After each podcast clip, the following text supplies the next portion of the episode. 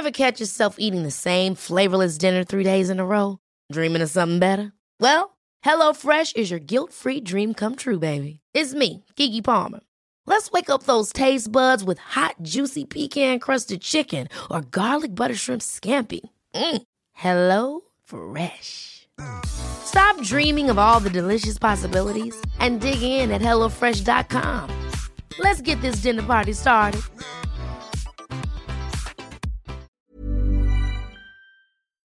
Heraldo Radio, la HCL se comparte, se ve y ahora también se escucha.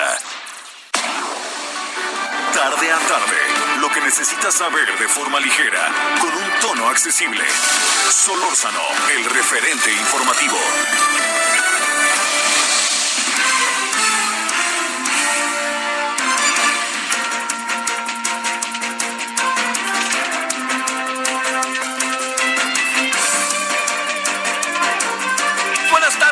Gracias que nos acompaña 16 horas en la hora del centro. Esperamos que haya tenido usted un buen día hasta ahora del de, día de la semana que es eh, jueves. Es jueves 15. Sí, 15, ¿va? 16, perdón, ayer fue 15. El día de la que hasta jugamos con el tema de la, de, de, de la quincena. Este, jueves 16 de julio, eh, una, una buena cantidad, diría yo, de asuntos eh, que se están suscitando a lo largo de este día. Eh, yo creo que el que más nos llama la atención, pues es el que tiene que ver, no sé qué piensa usted, el tema de, la llegada del señor Lozoya, ¿no? Entonces, pues mire, en la noche creo que llega, entonces ahí lo tendremos en Heraldo Televisión hacia la noche y ya veremos qué es lo que pasa. Lo único que sí le puedo decir es que eh, ya salió, ya viene para acá en un avión mexicano. Eh, y bueno, vamos a ver qué, qué, acaba sucediendo, ¿no? En relación a cuando llegue, eh, sobre todo partiendo de un hecho muy importante, pues, lo que usted y yo sabemos, y si no le pongo al tanto, pues que a lo largo de muchos años este hombre se dedicó a, a grabar, ¿no? A grabar y aceitar, a grabar y aceitar, espero que me entienda. Y entonces, pues, este, llegó el momento en que lo agarraron, bien, lo colocaron en el centro y él dijo, a diferencia de cómo le gritan en las campañas a los candidatos o a alguien que trae algún problema, que le gritan, no está solo, aquí él gritó, no estoy solo, ¿no? Y vámonos, van tras él de un eh, hombre que para tratar de explicar lo que ha hecho, eh, lo explica a través de pues a través de los otros, ¿no? En donde presumo que él tiene que asumir responsabilidades de sus actos. Vamos, digo, eh, hemos hablado mucho del tema, no quiero este eh, no, no quiero como eh, abotagarle, ¿no? De, de exactamente qué aquí pasa, porque hay muchos terrenos que están dados, pero hay otros que están por descubrirse, conocerse o por eh, darse a conocer, pues sería eso. ¿Qué tanto el señor eh, Emilio Lozoya puede aprovechar este llamado criterio de oportunidad? ¿Qué tanto no es eh, responsable o si es responsable de muchos de los asuntos?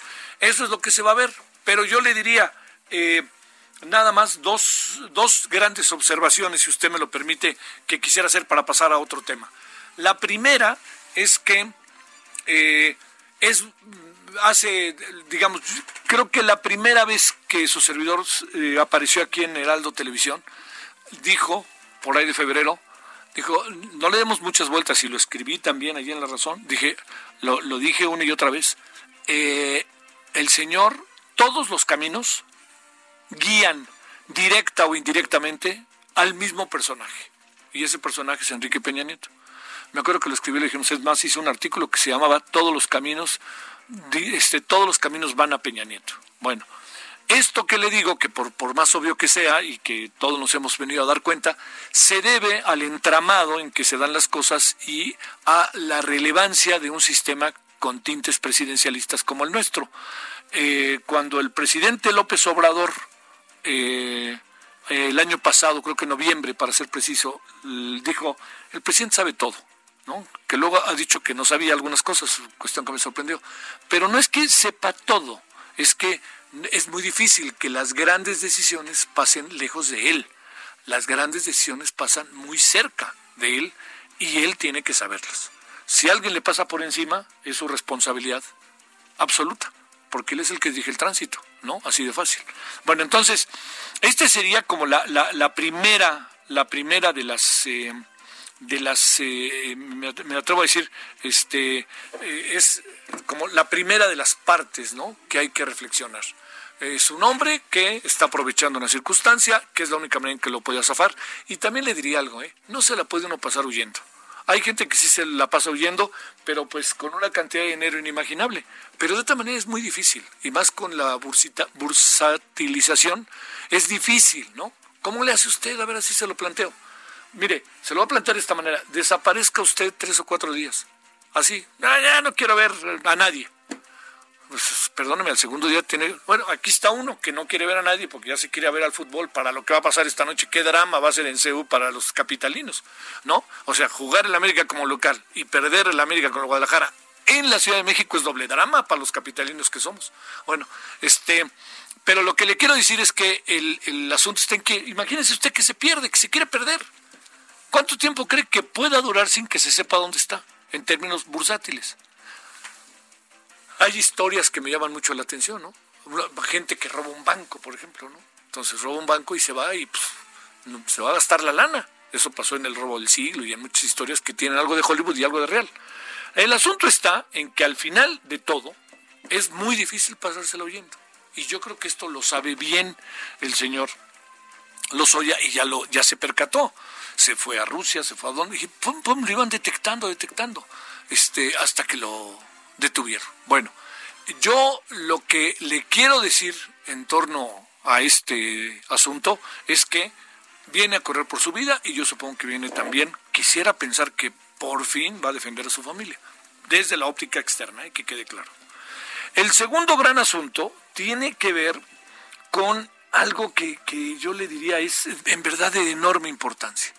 ¿Cómo, poder, ¿Cómo podemos como sociedad, gobierno, instituciones, hacer valer, hacer valer, como le digo, las cosas en función de la oportunidad de poder detener a alguien que tiene información en que se desarrolló a través del el trabajo de esta persona, trabajo comillas por supuesto, una estructura de corrupción que es el momento indicado para frenarla, para desmembrarla, para acabar con ella. Así de fácil. Yo quisiera, yo le diría, es el momento más importante que ha tenido en mucho tiempo el sistema político mexicano, carcomido y muchas cosas que dijo López Obrador, que no, no, la verdad tiene toda la razón, pero este es el momento para, ¡pum!, frenar. Se acabó, señoras y señores, ya no hay más.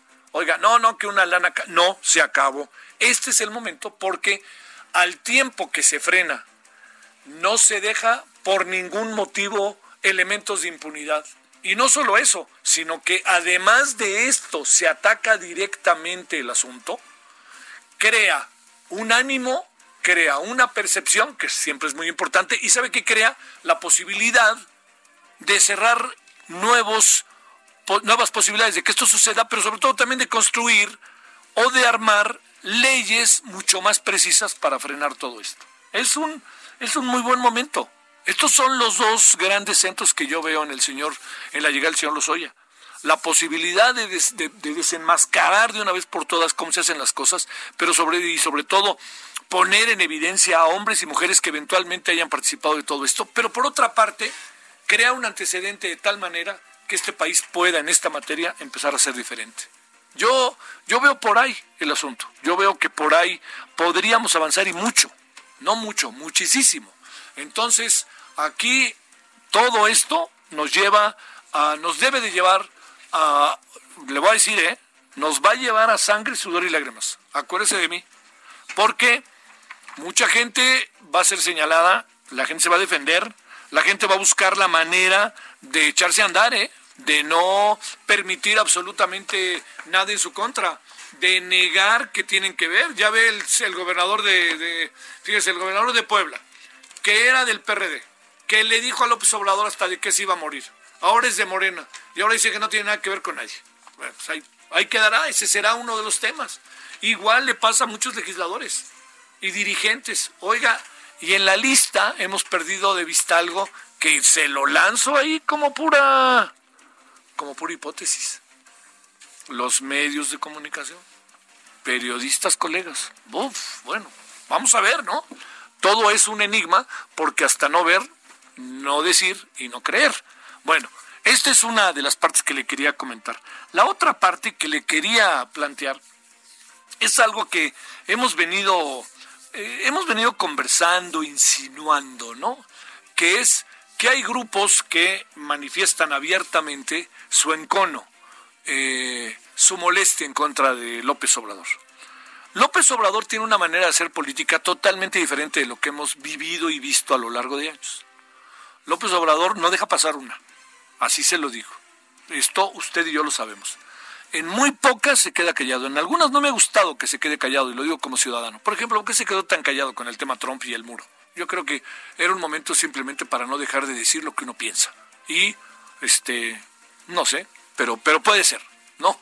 Pero déjeme decirle, es eh, para lo que uno piensa, ¿qué quiere decir? No, no permitir que las cosas eh, vayan más allá de, de, un conjunto de escenarios que eh, resulta que no le gustan al presidente. El presidente si va a todas, va a todas.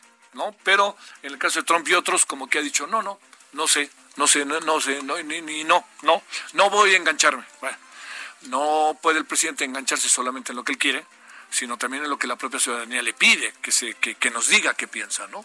Como fue el caso de el tema Trump y el muro. Bueno, menciono eso, pero también puedo mencionar muchos otros que no ha dejado pasar por ningún motivo. En este proceso de no dejar pasar ni una por ningún motivo, aparecen algunos, algunas cuestiones que me parecen de enorme, así, de enorme relevancia. Eh, si hay alguien que entrevista y dice algo, el presidente responde. No necesariamente lo que responde el presidente es lo que realmente, el, cuando el presidente dice que tiene otros datos, yo la verdad que muchas veces no los he visto. O sea, yo le puedo decir, yo tengo otros datos. Entonces, cuando yo digo que tengo otros datos, ¿qué es lo que tengo que hacer? Mostrarlos, ¿no? Oiga, es que el crecimiento del país eh, va a tener un decrecimiento de 9%. No, yo tengo otros datos. Papelito habla, muéstrenos cuáles son esos datos. Y eso no aparece. Este es uno de los grandes asuntos que el presidente ha dejado de ver. Pero yo les digo a los intelectuales que hicieron un desplegado, pues todos sabíamos que el presidente les iba a contestar. Y es lo que hizo el presidente. Desde anoche, ¿eh? mandó una carta y hasta con ironía, porque cuando sacaron la foto el presidente con lentes, así como que dijo, ya la veía venir, y pues tiene toda la razón, ya la veía venir. Ahora, no puede uno soslayar que este grupo de intelectuales plantea toda una un conjunto de, reflexiones sobre una gobernabilidad diferente. Pero pues también en la respuesta que les da el presidente hay algunas críticas que, en mi modesta opinión, estos intelectuales deberían de verse en el espejo.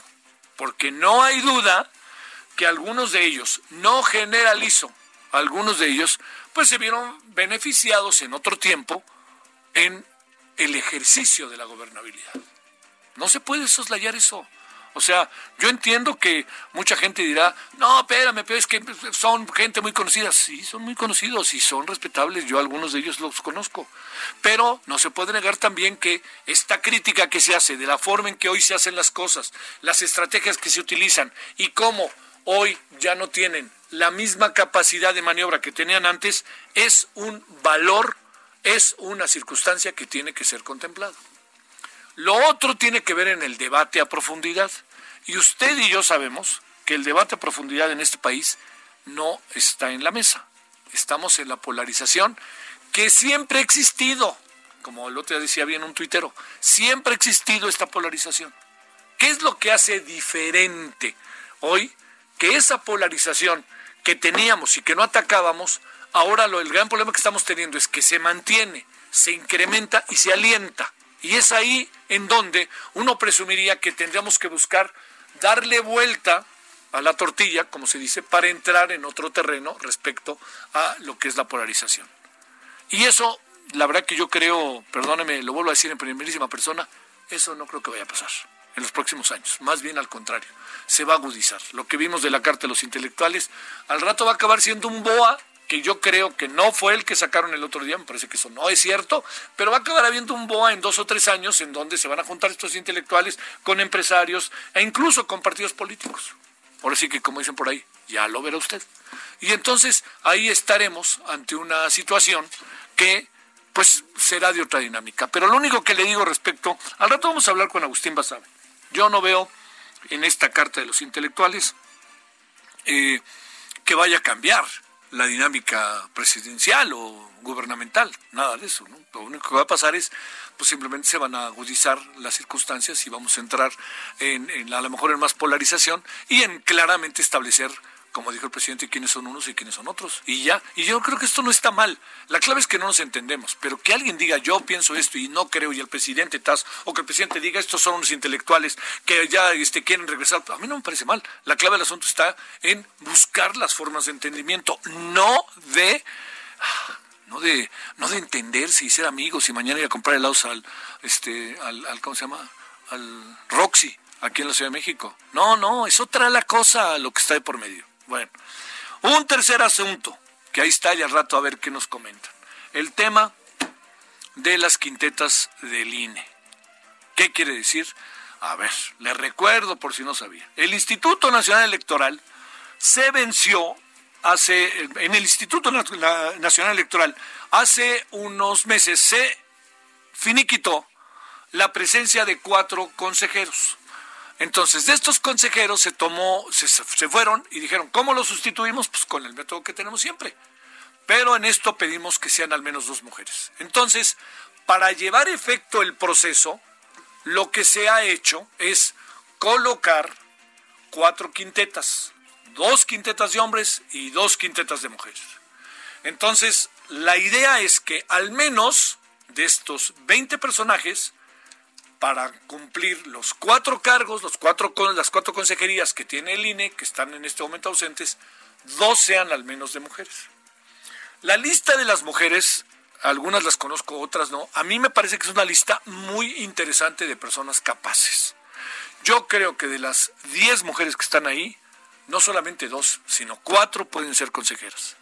Y en el caso de los hombres, no solamente dos, sino los cuatro pueden ser consejeros. Yo creo que lo que se ha hecho de crítica está saliendo de las tripas y está saliendo también de alguien que pudiera eventualmente no tener a quien quería tener en esas listas. Y eso rompe con cualquier tipo de posibilidad de analizar perfiles, porque se convierte en quítate tú para ponerme yo.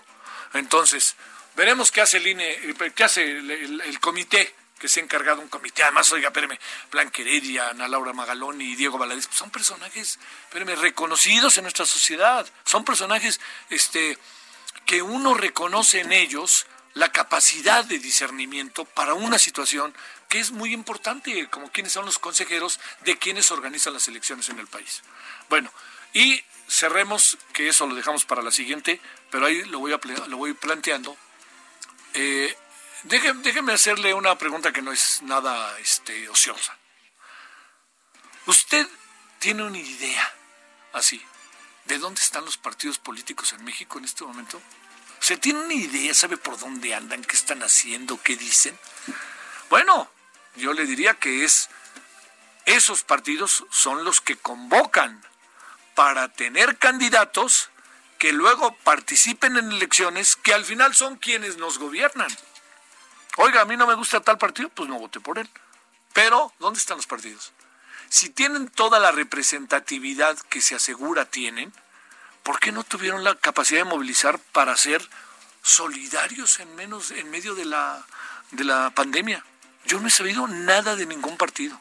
Me parece que es terrible y es más algo que confirma lo que le digo es que hoy los ciudadanos de este país colocan a Morena con el mayor perfil de votación y Morena a duras penas alcanza el 22% de las personas consultadas. Imagínense, puede pasar lo que hace algunos años decíamos terriblemente en el Estado de México, en un municipio que era alarmante.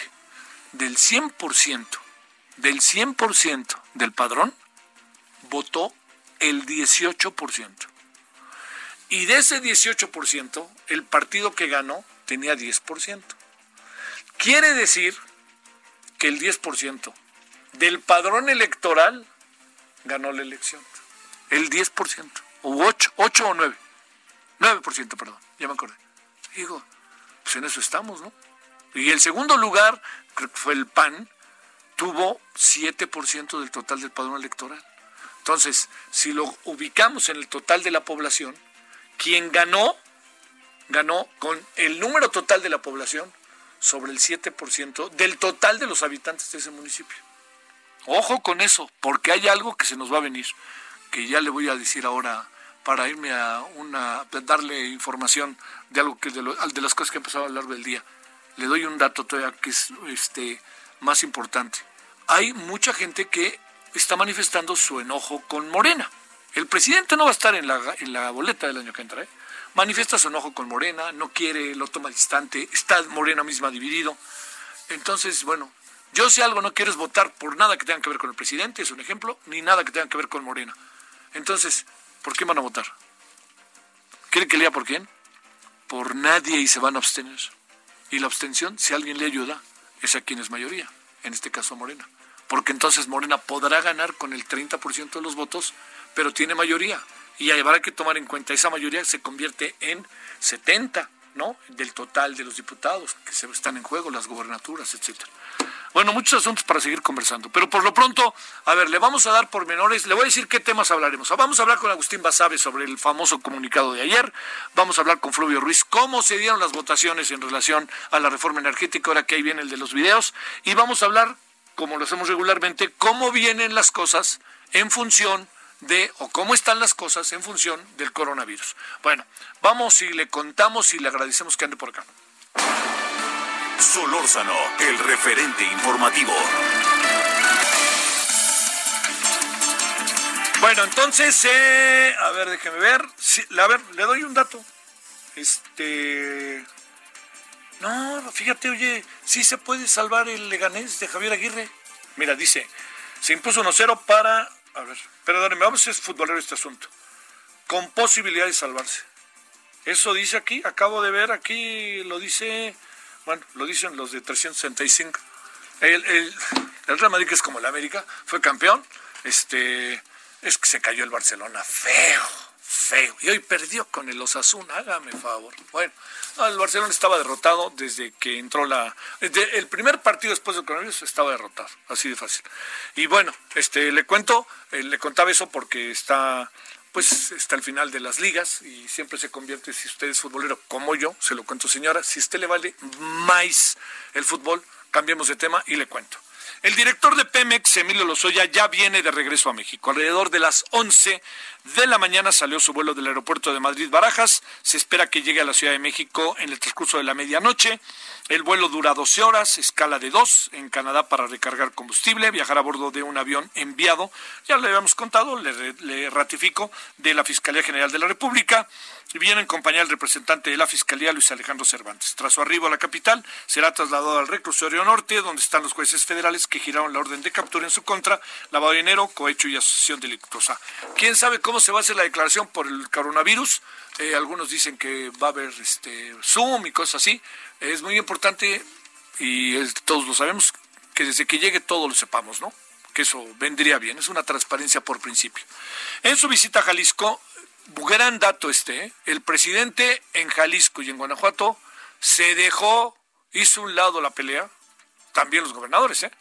Y se entendieron. Es una, es una gran, gran noticia que la sumo con que el presidente está dispuesto a discutir el pacto federal. Dos, dos grandes asuntos en que el presidente, la verdad, mostró eh, perfil, un perfil muy interesante. Bueno, el presidente, eh, dado, eh, bueno, el presidente le dijo además al gobernador de Jalisco, oiga, no está usted solo, ¿eh?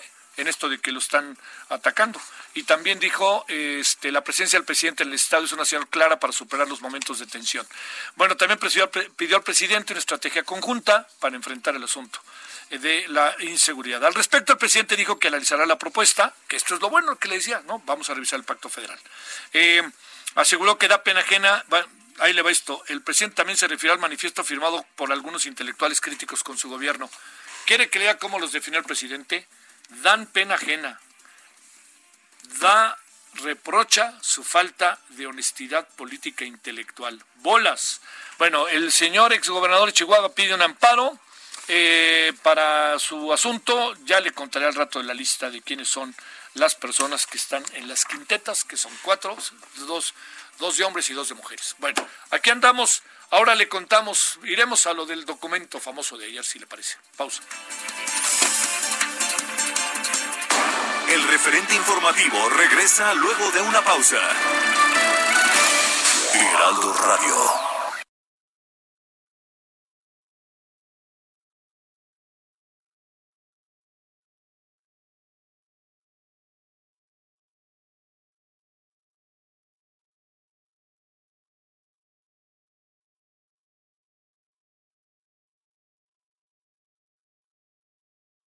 Radio. La HCL se comparte, se ve y ahora también se escucha. Estamos de regreso con el referente informativo.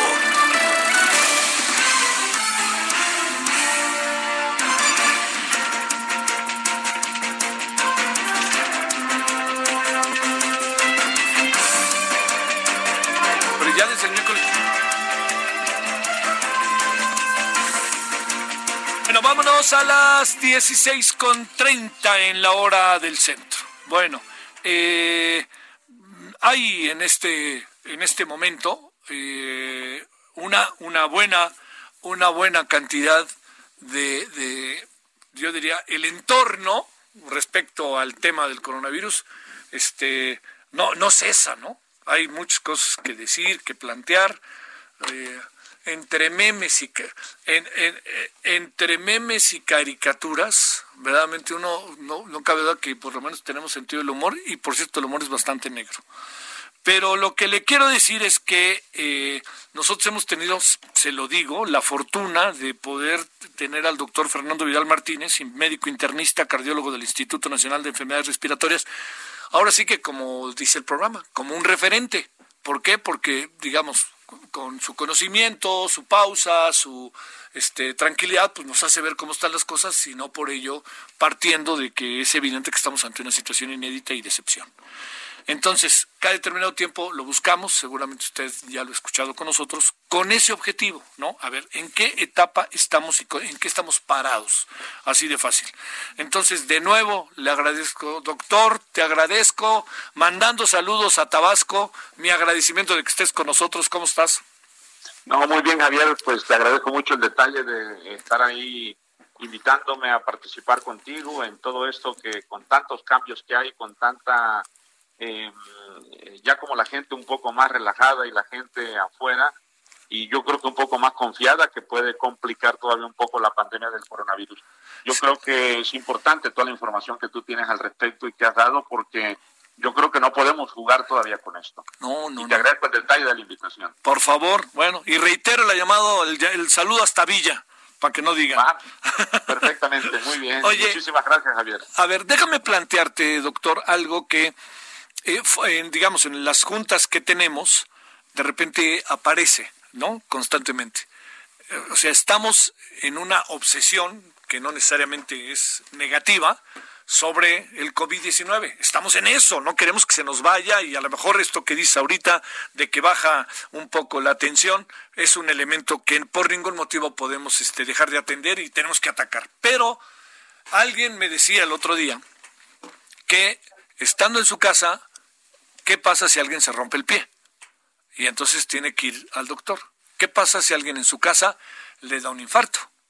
¿Qué pasa si trae un problema de cáncer y entonces no hay medicinas, entonces tiene que ir al hospital y cuando llega al hospital mejor ni venga, no lo atiendo? ¿Qué pasa con la otra medicina, con los otros actos de que falta de salud, problemas de salud que no dejan de pasar? El COVID es uno pero pues este igual te rompes la pata en la esquina, ¿no? Por decirlo de alguna manera, pues este muy doméstica. A ver, esa otra parte de la medicina, ¿qué ha sucedido con ella a lo largo de todos estos meses, Fernando?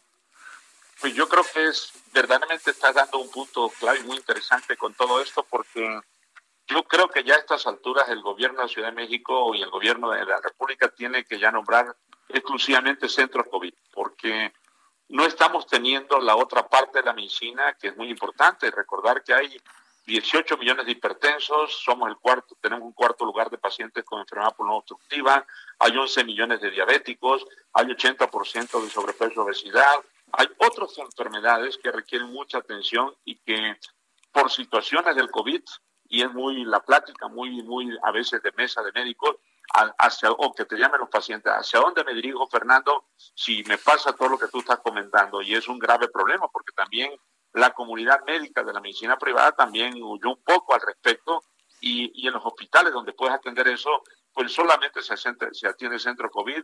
Ahora para cirugías te piden que seas un COVID negativo con una prueba. O sea, hay ese tipo de definición que tú estás tocando en ese punto, Javier, a mí se me hace verdaderamente interesante porque yo creo que ya tiene que haber en este momento definir bien cuáles van a ser los centros COVID, porque cada día hay más demanda ya de la medicina, la otra medicina que no es COVID. Y eso pues es una cuestión importante que está complicando a mucha de la población y que a veces, aunque hay ahora va a aparecer la telemedicina, las videollamadas en los hospitales y todo eso, no es suficiente en la relación de intercambio médico-paciente, esto que estás comentando, y poder adaptarse a todo eso no va a ser tan sencillo. Entonces, esa medicina de la que tú hablas, la otra medicina que se quedó en stand-by, yo creo que vale mucho la pena ya retomarla y sobre todo recalcar hacia dónde dirigirse y la población esté informada. ¿Y qué puede, qué puede ser lo que pase?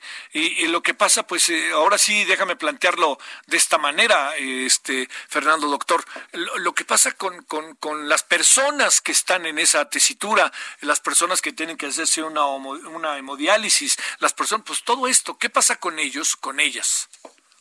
Sí, mira, eh, por ejemplo, con respecto a lo que tú estás diciendo, sí, algunas situaciones de hospitales de gobierno están haciendo hemodiálisis, algunos hospitales están atendiendo patologías no COVID, pero yo creo que falta esa parte de la definición muy exacta para que la población esté enterada, para que no ande en, ese peregrinar de decir me fracturé el pie y ahora voy a Magdalena Salinas, voy a, ¿A, otro hospital. A, ¿A dónde voy? Esa es una cuestión ya de definición sobre todo porque yo te lo veo en el hospital, ya empiezan a hacer llamadas y parece ser que el INER va a quedar centro COVID hasta marzo. ¿Qué va a pasar con el resto de la población que nosotros atendíamos, el EPOC, la fibrosis, los pacientes con problemas respiratorios, etcétera, y muchos otros hospitales que atienden otro tipo de patología, nutrición, que atiende mucha cuestión metabólica, hacia dónde el paciente se dirige? Yo creo que esa información es un punto muy clave que tú estás tocando para poder definir de una vez cuáles son los centros COVID que van a quedar y el paciente, porque a mí me ha tocado mucho en la cuestión personal, hacia dónde me dirijo si me pasa esto. Eso es algo que es verdaderamente interesante, Javier. Oye, eh, a ver, en tu experiencia médica de atención que en este momento se vuelve, ahora sí que de primera línea, pero también una atención que es, eh, estamos este, de, emergencia primera, por decirlo de alguna manera, eh, doctor, ¿qué, ¿qué estará pasando con, con esos pacientes o con esas circunstancias. Podríamos enfrentar, incluso me permito preguntar, con eh, la, podríamos estar enfrentando eh, desatención a ese tipo de pacientes. Híjole, es, verdaderamente tocar un poquito la llaga de cualquier eh, de cualquier situación sanitaria porque el, las personas con esto que, que se han cuidado mucho y que se han por la misma cuestión de enfermedades subyacentes no acuden a los hospitales. Verdaderamente la estadística va a cambiar. A muchos pacientes les dio o no les dio COVID. A muchos pacientes fallecieron con esto. Eh, ¿Dónde están? ¿Cómo se han controlado? ¿Cómo consiguen sus medicamentos? ¿Dónde está toda esa parte? Porque si recordamos que el Seguro Social tiene 60 millones de derechohabientes, ¿cuántos pacientes acuden a la clínica? Porque el modo que te hayan dado en el momento de la cuarentena te va a dar por un año tu medicamento para el azúcar y la presión. Eso no sucede realmente. El paciente tiene que acudir y ese tipo de cuestión que tú estás comentando, por eso yo creo que vale mucho la pena redefinir todo el estado post-COVID, quiénes son los hospitales post-COVID y, que el y que las personas con enfermedades como las que generalmente se atendían antes de la pandemia sepan qué van a hacer, sepan dónde van a acudir, qué medicamentos se tiene y sobre todo tratar de jugar en esa parte administrativa para que sea más simplista porque muchos medicamentos, no, muchos pacientes no quieren acudir a los hospitales por la misma cuestión de, los, de, no, de no contagiarse. Entonces, yo creo que hacerlo de una manera eh, eh, administrativamente que no tengas tú que girar en una situación de decir, me voy a tardar cinco, seis, siete horas en el hospital, que sea muy administrativa, decir, ya aquí está usted llegando, aquí está el pan, aquí está su medicina para que usted se pueda ir a su casa sin ningún problema. Pero yo creo que es algo verdaderamente interesante, Javier, que no es tan simple ni tan sencillo, más como se están dando las cosas. Sí, además, este, eh, digamos, eh, partimos también de un sistema de salud muy precario, ¿no? O sea, si tenemos un sistema de salud que se nos agudiza profundamente con el coronavirus, entonces uno dice, ¿y lo otro? ¿Qué es lo que le sucede a lo otro, doctor? Claro, y mira, déjate que, estamos pensando que no se acerque octubre para toda la cuestión que para la cuestión de la influenza y que pensamos que viene ya la masividad con respecto a las escuelas, cuánta gente va a contagiarse o no va a contagiarse y, y sobre todo ya la población eh, que se ha relajado un poco, que ha salido a las calles, que son ellas que se guardaron tanto tiempo, que tantos de ellos, que estos pacientes que requieren una atención por diabetes, y hipertensión, pueden contagiarse y complicar aún más la cuestión sanitaria. A ver, yo creo que es algo bastante interesante que tiene que determinarse ya, pero urgentemente, para poder definir en el estado post-COVID, centros COVID, donde van a quedar y el paciente sepa dónde llegar, y los otros para no tener peregrinaciones en los hospitales. Sí, sí, sí. A ver, vamos ahora, si te parece, doctor Fernando Vidal, al tema de, de, los números, al tema de los casos, al tema de los fallecimientos de las personas con nombre y apellido y de carne y hueso.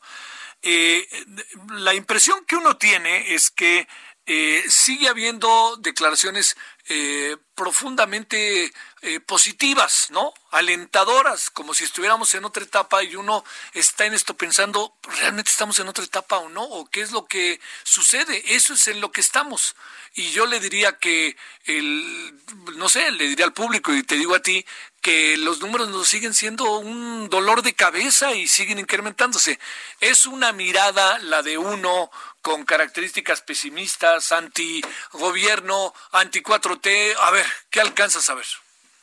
Yo creo que es algo que verdaderamente sí es importante considerar porque entre el objetivo y lo subjetivo hay una gran diferencia y la percepción y la no percepción también. Yo creo que los números no mienten y yo creo que no podemos relajar esa parte y hacer a ver a la población que ante esa cuestión de estadística las cosas eh, están totalmente en control cuando verdaderamente los números son totalmente diferentes. Yo creo que esa parte de incremento en la mortalidad, esa parte de incremento en el número de contagios, esa parte de que se están haciendo menos pruebas en un momento dado para poder redefinir la estadística, es algo que verdaderamente hay que tomarlo en consideración, pero yo creo que el punto más importante es eso que se está comentando, el hecho de que estamos ante un optimismo que verdaderamente no debe, no debe echarse las campanas al vuelo porque eh, yo creo que la situación es verdaderamente en el número, verdaderamente frío. Entonces, sí, yo creo que el gobierno tiene que tomar una, una, una cuestión de decisión de no, no tener es importante tener esperanza alentadora, pero ser verdaderamente fríos y verdaderamente calculadores en decir, esto no ha pasado, esto puede complicarse, no podemos tener insumos y sobre todo al final eh, estemos en una situación, nos equivocamos y eso sería desastroso para la población. Sí, este eh, sigue creciendo, ¿verdad? Eh, los números. Sí, claro que sí. ¿qué, presumes que va a pasar? con el número de personas fallecidas, porque se empieza a hablar de que en menos de ¿qué será? Un mes pudiéramos alcanzar al doble y que este fin de semana se deje venir otra vez una muy, muy fuerte este, escalada de muerte eh, porque empiecen a llegar más información o porque haya más contagios, por todo lo que sabemos, ¿no? Claro, mira, eh, como se lanzó el semáforo en los primeros días de julio, estamos esperando ese repunte que podría determinarse en este mes y que podría complicar los números y las estadísticas. Yo creo que el número de contagios va a incrementarse y yo creo que el número de muertes también. Y esto pues hay que tenerlo mucho en cuenta porque estamos en, ese cambio de semáforo en muchos, en muchos lugares del país que verdaderamente eh, hay cuestiones que tienen que tomarse en cuenta y tratar de evitar, sobre todo, no confiarnos como población, seguir todas las medidas que se tengan que hacer para evitar que esta estadística no nos gane. Y como yo siempre he dicho en las otras entrevistas, los insumos de salud pueden ser totalmente insuficientes. Oye, a ver, una, una más, este, ¿qué tendría que hacer el gobierno? Eh, porque además, este, me parece que de repente el, el vocero ha entrado en un toma y daca muy fácil, ¿no? Que si los gobernadores y que ahora en 15 días y ahora ya se amolaron, este, y ahora, ¿no? ¿Qué, qué, cómo tendríamos que enfrentar lo que, lo que se nos va a venir, en lo que estamos, que puede ser muy brutal y, como tú dices, este, eh, no creo que lleguemos invictos a octubre, ¿no, doctor? ¿Qué quiero decir? Que de aquí a octubre vamos a tener muchos casos todavía y octubre nos va a dar otra vez un ramalazo, ¿eh? Yo creo que eso es algo que se espera y que obviamente, pues, si no lo tomamos en cuenta, eh, el punto puede complicarse, sobre todo porque yo siempre también lo he dicho, el diagnóstico de salud de la República se tiene y yo creo que todas las medidas que se tengan que hacer, sería más barato la prevención que tratar de enfrentarnos a un nuevo brote, a mayor mortalidad, a mayores insumos. Sería verdaderamente triste y verdaderamente desastroso para la población en general y sobre todo para el sistema sanitario. No lo podríamos soportar. Y si llega octubre, el hecho de la cuestión sería triste si se, si se compaginara con la influenza. Pero déjame decirte, no solo eso, si ya muchos hospitales, viendo el futuro de decir, tú te vas a quedar como COVID hasta marzo, te vas a quedar como COVID hasta diciembre, te vas a quedar COVID hasta, hasta tal fecha, eso está hablando que, que, que, la, que las autoridades están pensando en el trasfondo de que esto puede complicarse en un futuro. Yo creo que hay que ser muy realistas, hay que ser muy, eh, tener eh, verdaderamente los pelos en la mano para poder decidir y definir sobre todo la verdadera cruda realidad de los números. Porque si esto nos impacta en un nuevo brote, tengo por seguro, Javier, que las cosas van a ser totalmente distintas, más que lo que acaba de pasar. ¿eh? Y, oye, y lo que acaba de pasar no acaba de pasar, ¿verdad? Como dicen. Ah, no, no, claro, por supuesto que no. Entonces, mira, yo vi una noticia que ahora las escuelas y los estados serán los responsables de ver cuándo regresa esa clase. Ya de entrada, no estamos definiendo algo tan simple de masividad donde las cosas pueden complicarse. Hemos aprendido muy poco de los niños y eso, como te dije en la entrevista pasada, podría complicar mucha situación del sistema de salud en las cuestiones de, la población pediátrica. Entonces, yo creo que sí hay que redefinir muchas cosas, pero tratar muy atentos de, no complicar desde el punto de vista de autoridad a un sistema sanitario que realmente no soportaría un nuevo brote. Oye, y más en la población pediátrica. ¿eh? Claro. Oye, un, un asunto como para ver a, este en esta parte final. Eh, ya ves que se ha dado por, eh, y te lo pregunto con una mirada más global, más abierta, se ha dado toda esta parte que corresponde a si nos comparamos con uno, si nos comparamos con otro, todo ese tipo de cosas. México es comparable para tener un referente de otros países del mundo, ¿es comparable o no es comparable? Y si es comparable, ¿con quién tendría sentido compararse? Porque luego la comparación a veces les conviene y a veces no les conviene, ¿no? Yo creo que no, no debemos entrar en ese detalle de comparaciones porque debemos de ver que los sistemas de salud pueden ser totalmente diferentes, la población ser totalmente diferente. Nosotros somos más de 120 millones, es una población con un tipo de, percepción con respecto a la salud de una manera diferente. O hay muchos factores que podrían influir en lo que tú estás comentando y yo creo que más de ver hacia, hacia la parte así, no, pues es que Colombia está más contagiado que nosotros, sí, pero Colombia son mucho menos millones. Sí, pero es que la situación de, del sistema de salud en Venezuela está decaído, pero nosotros estamos mejor. O sea, yo creo que no, hay que mirar hacia adentro y verdaderamente hacer un análisis de lo que hemos hecho en este tiempo, si realmente las cosas se han hecho bien y sobre todo estar esperando a un futuro muy cercano si podríamos hacer un poco mucho mejor las cosas y sobre todo para no tratar de infectar. Compararse yo creo que no es bueno porque, como tú bien dices, no podemos comparar con algún, algún, algún país con más pobreza y obviamente pues saldremos victoriosos, pero si nos comparamos con un país como Alemania, pues estaremos verdaderamente en, en, el, piso. Yo creo que no vale la pena la comparación, mejor, mejor mirar hacia adentro, ser muy crudo con los números, ser muy realista. Yo creo que eso está pasando, que no estamos siendo muy realistas y que eso puede complicar todo lo que estamos comentando. El optimismo es bueno, la esperanza es bueno, pero la realidad tiene que ser realmente lo que dictan los números. No puede ser una cuestión totalmente diferente de poder decir si realmente no se ha incrementado cuando los números dicen lo contrario. Entonces, yo creo que es un punto importante invitar a la población de que no hay que confiarse ni relajarse porque si esto se complica, Javier, de verdad que no tendremos insumos para soportarlo. Bueno, oye doctor, como siempre, en verdad que te agradezco porque este nos sirve también, ¿sabes por qué mucho? Porque como que nos ubica, ¿no? Así nos, nos coloca en donde nos debe de colocar. Y además, bueno, viene el fin de semana, este, pasó la quincena, pues ojalá Ojalá en verdad este, todos entendamos la importancia de encerrarse estos días, más que bien el fin de semana, o si se sale con todos los instrumentos y elementos que hoy nos exige. Porque también uno, uno acaba pensando, este, a ver, por ejemplo, el Día del Padre, uno dice, híjole, a ver qué pasa 14 días después, ¿no? Este, tal fecha, claro, que tal fecha que a ver qué pasa 14 días después. Ahora se juntaron mucho en el centro, a ver qué pasa 14 días después. Pues este, y así ha de estar mucha muchos estados de la República Mexicana. ¿no? Gracias, doctor, como siempre, verdad te agradezco profundamente tu tiempo, tu espacio y agradecemos tu conocimiento.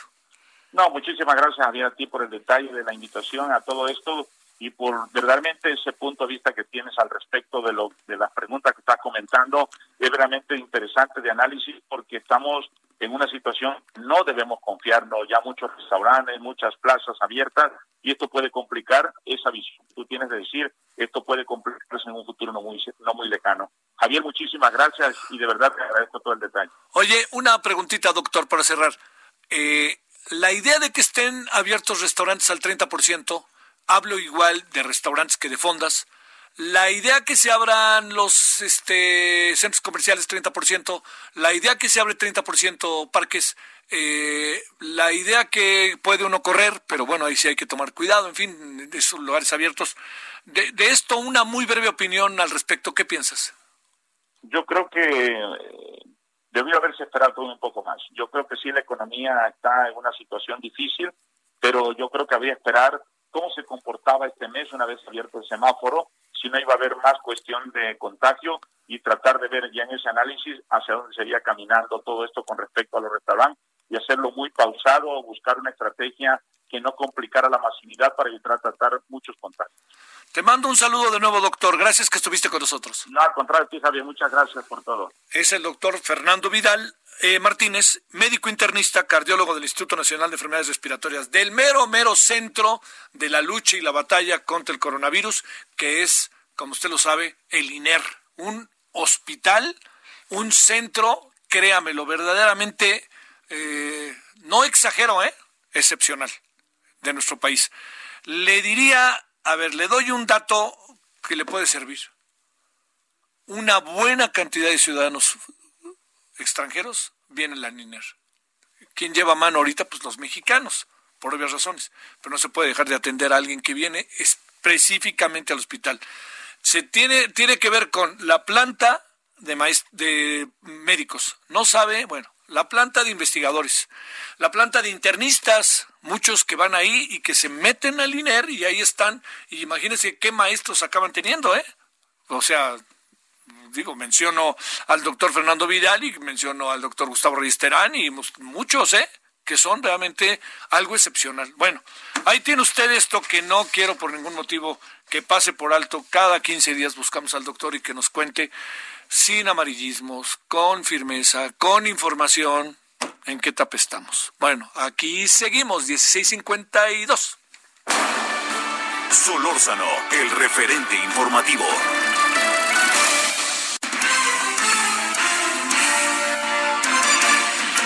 Bueno, como por ahí dicen, hablando del rey de Roma y el que se asoma, Diana Martínez, ¿qué le dice un juez al señor afamado vocero?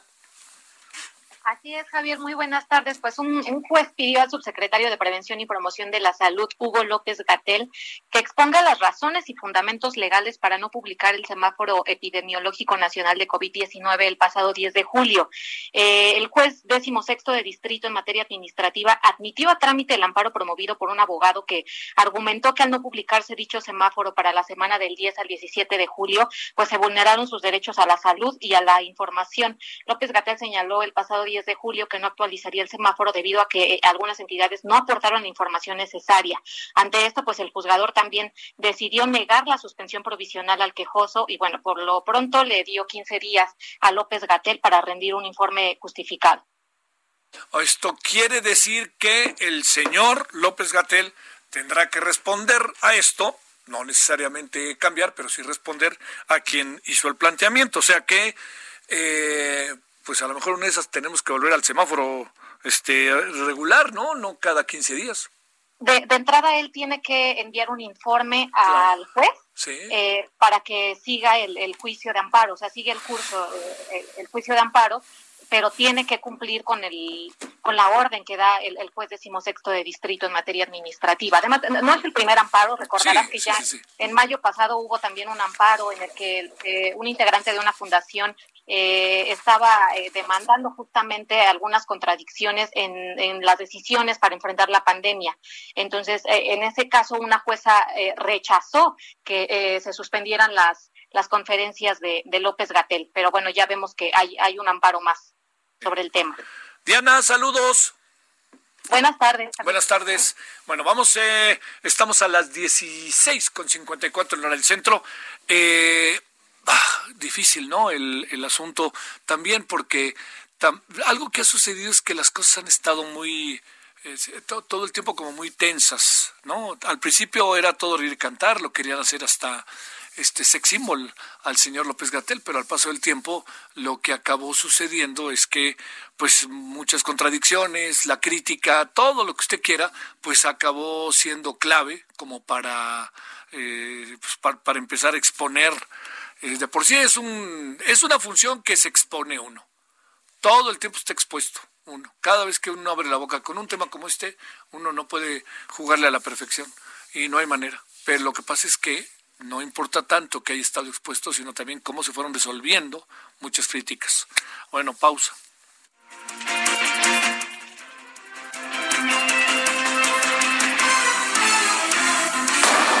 Referente informativo regresa luego de una pausa. Heraldo Radio, la H que sí suena y ahora también se escucha.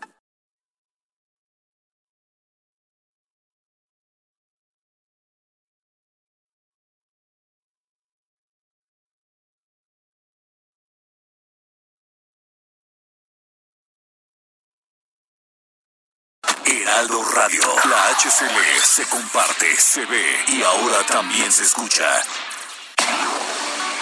Tarde a tarde, lo que necesitas saber de forma ligera, con un tono accesible. Solórzano, el referente informativo.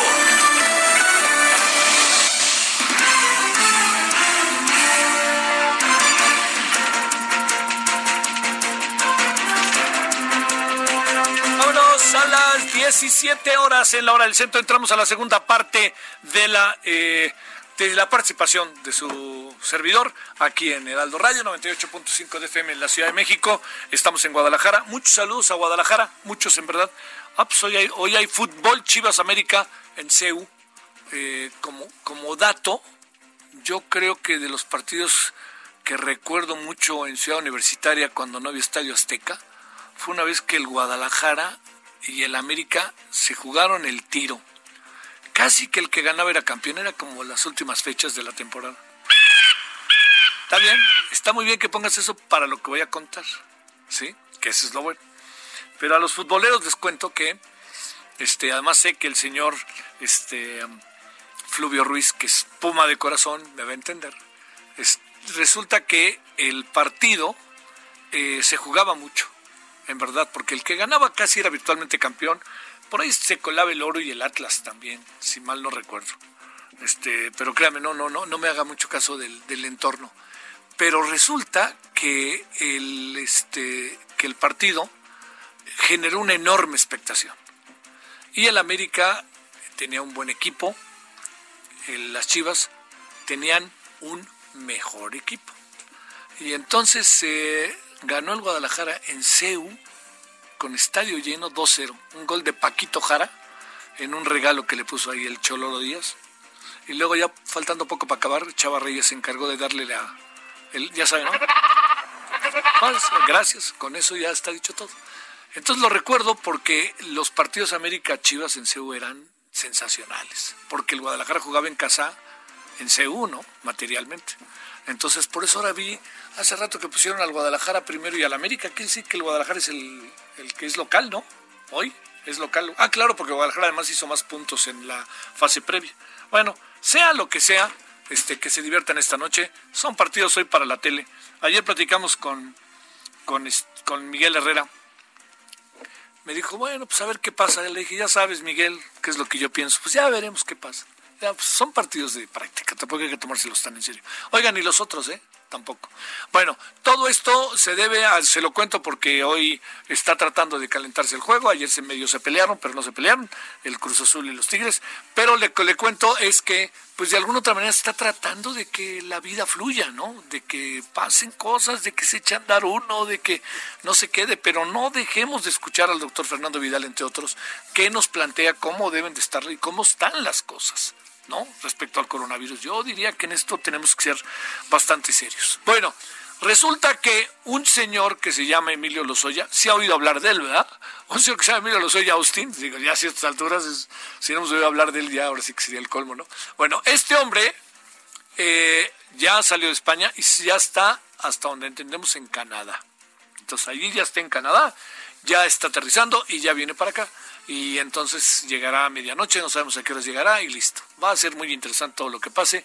Va a ser muy interesante este hombre que siempre tenía así como una hasta cara o actitud medio soberbia, medio este sobradita, cómo le va a ir hoy, eh? Pues así es, aquí es cuando la cárcel cambia a todos, ¿eh? La cárcel, vámonos, ni le des vuelta. Bueno, ya veremos qué, qué pasa. Por lo pronto, son las 17 con 4 en la hora del centro. Solórzano, el referente informativo. Bueno, le agradecemos a Fluvio Ruiz, especialista en temas energéticos. Querido Fluvio, con enorme gusto te saludo. ¿Cómo has estado? Muy bien, mi queridísimo Javier, con el placer, como siempre, de platicar contigo y con tu auditorio, mi querido amigo. Oye, déjame hacerte un mal chiste, Dios, para que te rías. Tú no estás en los videos, ¿verdad? No, no, ah, ¿qué pasó? No, no, mira, no, no, no, no, para nada. Oye, ¿tienes una idea dónde los habrán grabado? ¿O ni idea tú que conoces la estructura? ¿Tú conoces, tú que conoces todos los pisos de Pemex?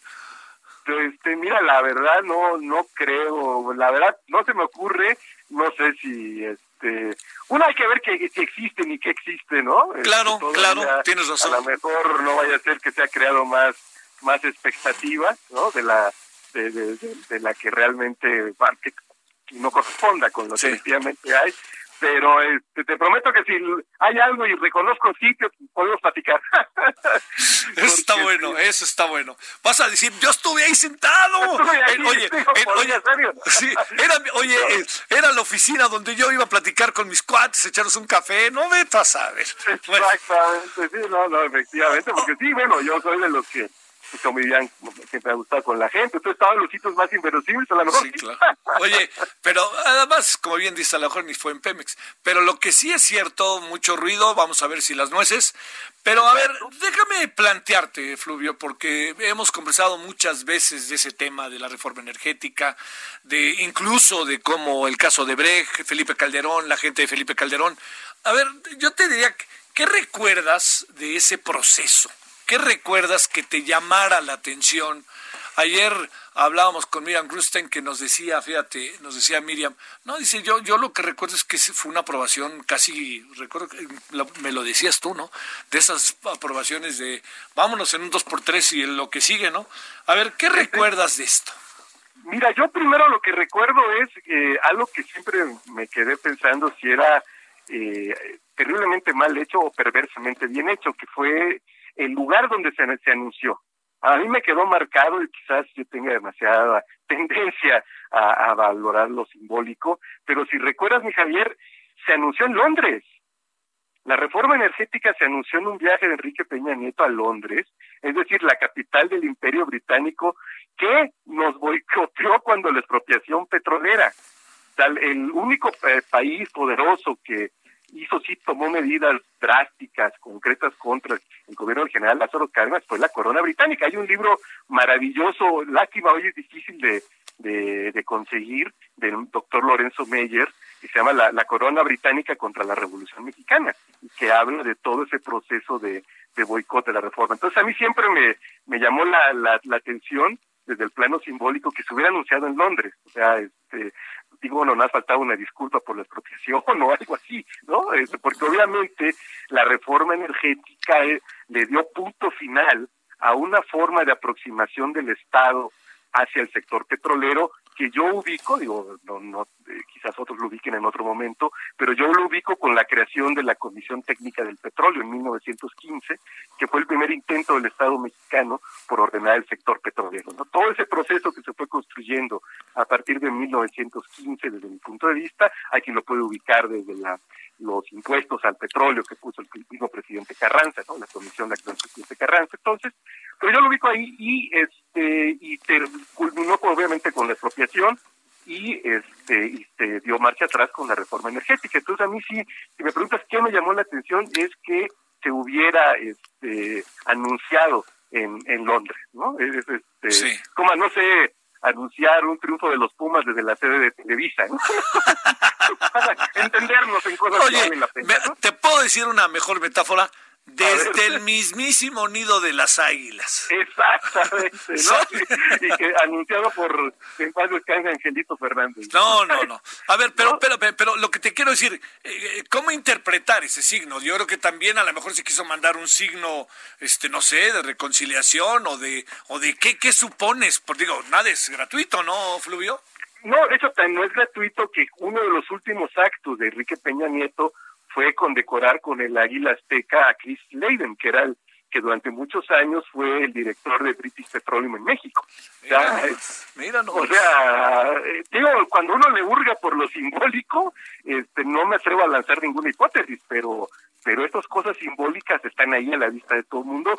A lo mejor yo estoy uniendo puntos que, como nada más son dos, pues siempre hay una recta que los une, ¿verdad? Pero no me deja de, de llamar la, la, atención. Y lo demás también que hay que es importante recordar es que fue el fin del Pacto por México, ¿no? Y con el Pacto por México se había zarandeado un poco con la reforma fiscal, que si recuerdas fue básicamente un acuerdo PRI-PRD en ese momento y con otros grupos, pero es el acuerdo central. Y ya con la reforma energética, pues no hubo manera, ¿no? Este, hubo una exclusión total de lo que era la izquierda en ese momento, Convergencia, PRD y, y PT, y este, que fueron completamente excluidos y como decir, me dicen que decía Miriam, que decía bien Miriam, eh, con récords como, yo no sé al final si fue más rápida la aprobación en el Congreso de Veracruz o en el de San Luis, pero hubo congresos que lo aprobaron en locales, como era una reforma constitucional, ¿no? Es que bajan los congresos locales en cinco minutos. Sí, sí, sí, este, Fue terrible, ¿no? Y ya, y la discusión en el, eh, o sea, aquí no importaron razones, sí, recordemos que se hicieron sesiones este, plenarias y digamos que aguantaron las horas saliva, ¿no? Las, horas de discusión, pero no se movió ni un ápice. Es más, en la legislación secundaria, eh, me tocó estar muy, muy cerca de ese proceso y yo recuerdo que en la Cámara de Diputados, eh, lo que era en ese el, el, PRD, muchos de, de, los diputados entonces del PRD, pues hoy están en, en Morena, ¿no? Este, pues presentaron 343 eh, y reservas a la legislación secundaria.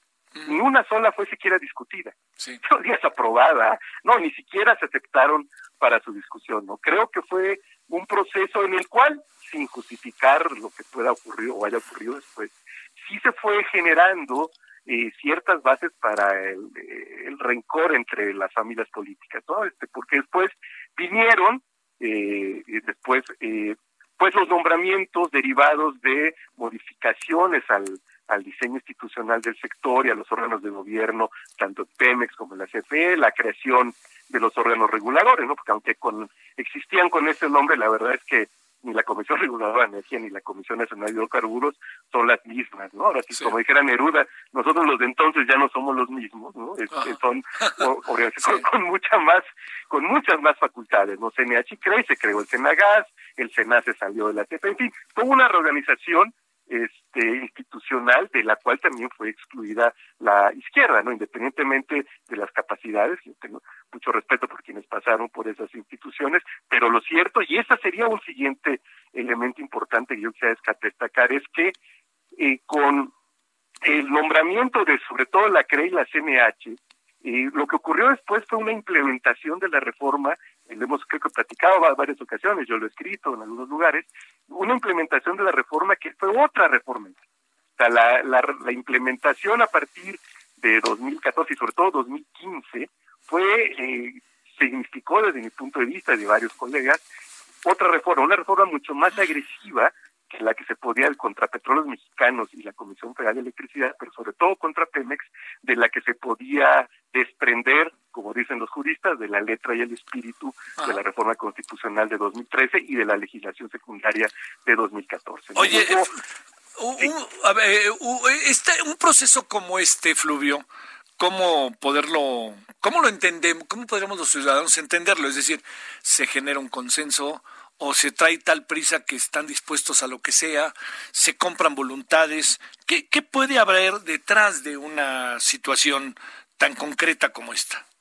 Mira, yo creo que se hizo con mucha prisa. Y de hecho, eh, eh, yo no sé si en público, pero sí en privado, muchos aceptaban que parte de la prisa, sobre todo hacia 2017, 2018, cuando ya no se veía con, como una certeza, pero como sí, como una gran posibilidad que triunfara Andrés Manuel en las elecciones de 2018, se buscaba eh, hacer irreversible, ¿no? Que la que hubiera tal número de contratos, que hubiese de, de permisos, que se hubieran eh, hecho cierto tipo de regulaciones, que eh, pues ya fuera materialmente imposible echar para atrás la reforma concreta. Yo creo que hubo mucho, hubo también una subestimación de lo que eh, vamos, hay que decirlo con claridad, desde lo, que en algunas esferas se veía como despectivamente como el nacionalismo petrolero, ¿no? Se, pensaba muerto. A mí me dolía particularmente, pues tú sabes que allá en Coatza sigue vivo. sí, claro, claro. allá eh, en mi pueblo ese sigue vivo y latente, ¿no? Este, hubo incluso eh, cuestiones también volvemos a lo simbólico, uno de los campos que se licitó en la ronda 1.3, el Cuchapa Poniente, lo había descubierto el Águila en 1934, sí, claro. lo cual significa que había sido expropiado por el general y había sido regresado a manos privadas por la reforma. Entonces creo que hubo una subestimación del, del, peso simbólico que sigue habiendo en relación a la expropiación petrolera y sobre todo la figura eh, del general Lázaro Cárdenas. A ver, una, una persona como tú, Fluvio, que conoce los intríngulis y la importancia que tiene el tema energético para el mundo, para el país, que incluye esto que decías ahorita, ¿no? Un poco en broma y en serio, en Cuatza está el nacionalismo petrolero, ¿no?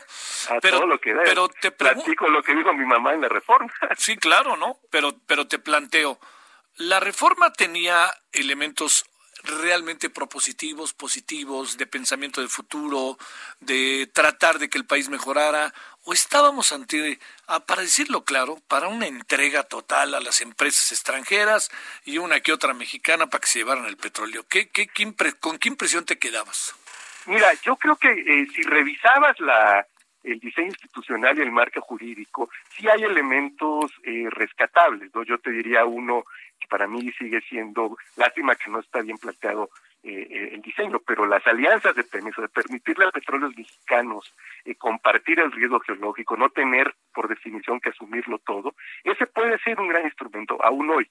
Y así podríamos hablar de otros. Me parece que hubo una buena delimitación de responsabilidades entre el Estado que eh, administra a nombre de la nación eh, la riqueza petrolera del subsuelo, ¿no? Este, el gobierno y, su capacidad de regulación y las eh, las funciones propias de petróleos mexicanos como este operador, ¿no? Ahora también hay una gran diferencia en este diseño institucional entre el sector petrolero y el sector eléctrico y eso lo estamos viendo ahora, ¿no? El quizás porque, aunque respectivamente hablaban del fin del nacionalismo petrolero, en el fondo sabían que no era tan así, que la reforma, en la parte jurídica de la reforma, en el caso petrolero sí le dejó cierto margen de maniobra a petróleos mexicanos. Por ejemplo, petróleos mexicanos se puede organizar en subsidiarias según conforme lo decida su consejo de administración. No es el caso de la CFE. En en la, ley de la industria eléctrica sí es una especie de prescripción, casi de manual de uso, para eh, eh, desmembrar a la CFE tanto vertical como horizontalmente, es decir, tanto regionalmente como por eh, funciones, ¿no? Entonces, por, por eslabones de la misma cadena. Entonces, sí, desde ahí había una diferencia. Bueno, es más, en el órgano de gobierno de la CFE se mantuvo una representación del sindicato, del SUTERM, misma que no existe en el Consejo de Administración de Pemex. Y nunca explicaron por qué en un lugar sí y en el otro no. ¿no? Entonces, creo que creo que para buscar el consenso, sí, la, el diseño, insisto, no era tan, tan agresivo y había cosas que podían ajustadas ser eh, rescatables, ¿no? En caso de las alianzas lo hemos platicado últimamente. Lo deseable sería que Pemex las, las pudiera decidir por sí sola, con criterios establecidos por su consejo, a partir de ciertos parámetros establecidos en ley, no que es todo el proceso que ahora vemos. Sin embargo, como te decía, yo creo que quienes sí buscaban lo segundo, eh, la, la entrega del patrimonio, tuvieron mayor peso en, en, la implementación de esta reforma, ¿no? De hecho, en su momento comentamos, a Pemex ah, es hoy, el día de hoy, 16 de julio, le siguen debiendo las inversiones que hizo en las zonas que no le dejaron para la ronda cero. Hoy, 16 de julio de 2020, no se las han pagado, a pesar de que era un mandato constitucional. Entonces, sí creo que al final en la implementación ganó más en algunos por razones ideológicas, yo también acepto, en algunos por razones ideológicas, justo porque los órganos como la CRE y la CNH se integraron con gente de que más allá de su capacidad técnica tenía la misma perspectiva ideológica, y entonces no había espacio para matizar y confrontar puntos de vista no tan agresivos frente a las empresas productivas del Estado, pero lo cierto es que sí primó por la cuestión ideológica eh, una implementación mucho más agresiva y pues no faltaría seguramente o muy probablemente quien haya visto esta oportunidad, pues porque es un sector en el que se maneja una cantidad de dinero pues muy grande, ¿no? Oye, a ver, este, para, para, para, ir cerrando, a ver, dos temas, si pueden ser sucintos. Eh, Odebrecht, ¿cuándo empieza? O sea, ¿es Lozoya o es Calderón o es César Yáñez? No creo que era el, el director de Pemex en el tiempo de Calderón. ¿Dónde empieza todo este eh, entrada de Odebrecht en México? Y segundo, si se puede de manera sucinta, eh, te diría, ¿Qué imaginas que tienen los videos? Déjame preguntárselo a alguien en donde entiendo que estamos en un terreno especulativo, ¿no? Y a lo mejor hay una sobreexpectativa, pienso. Pero, ¿qué imaginas que puede tener esos videos en relación a Pemex o en relación al dinero que saldría de Pemex fuera de los cánones establecidos de manera legal? Mira, la, la de es, es anterior, es desde el sexenio de, de Felipe Calderón. De hecho, eh, como sabemos, una empresa en la cual, por cierto, Odebrecht no es el, accionista mayoritario.